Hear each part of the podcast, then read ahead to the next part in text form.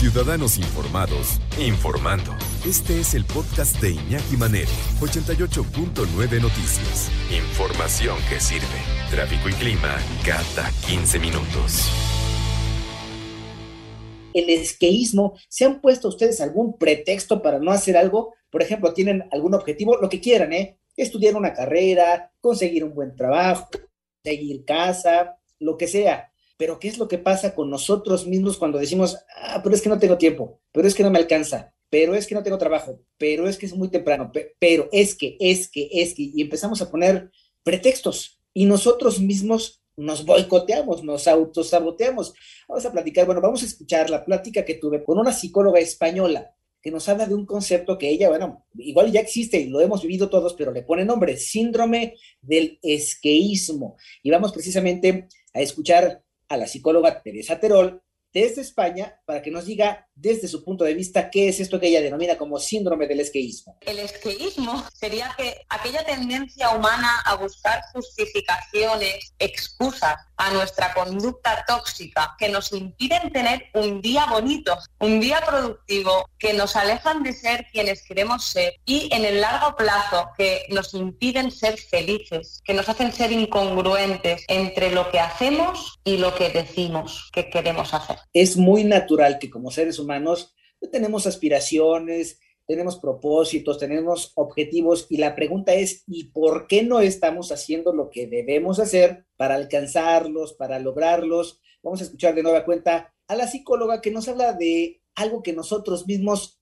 dejamos de hacer como seres humanos tenemos propósitos y tenemos sueños que queremos alcanzar y para los que luchamos. Se convierten y se tangibilizan en propósitos. Pues quiero sacarme una carrera o quiero comer saludable, porque todo eso nos convierte en una persona que para nosotros es un objetivo, es nuestra mejor versión. Luego muchas veces cuando lo tenemos que llevar a la práctica, no, no somos congruentes, o sea, nos boicoteamos. A ver cuántos se identifican porque de que me encontré pretextos me los encontré, como por ejemplo este. ¿Qué has dejado pendiente? Superación personal, mayor convivencia con mi familia porque por causas del trabajo pues no ha sido lo suficiente. Pudiera tratarse de algo que ustedes escuchan y dicen, ah, pues es que de repente no he podido.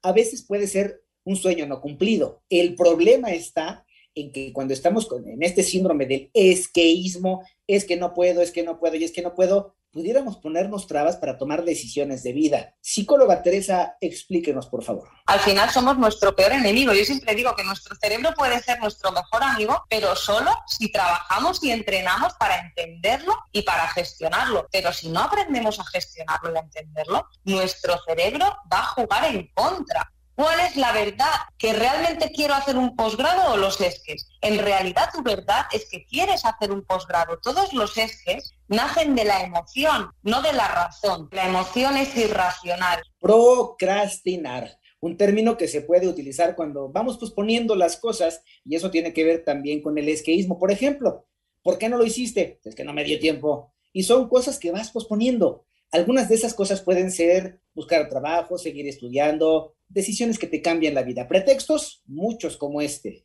¿Qué has dejado de hacer y por qué no lo has hecho? Hacer ejercicio, dejar de comer chatarra. Es que las tiendas se me ponen enfrente y yo qué culpa tengo. pues es que las cosas están ahí, ¿no? Y yo como, ¿por qué? Ah, como pueden ustedes ver, es algo que está ahí, lo vivimos todos.